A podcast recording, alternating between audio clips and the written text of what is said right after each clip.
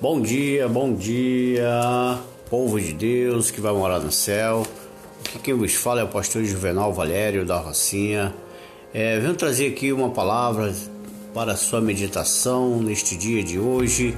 Digo que certamente vocês chorarão e se lamentarão, mas o mundo se alegrará. Vocês se entristecerão, mas a tristeza de vocês se transformará em alegria. João 16, 20.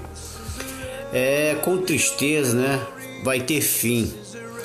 Talvez não seja nesse exato momento, mas Deus vai restaurar sua alegria, porque Ele lhe ama, né?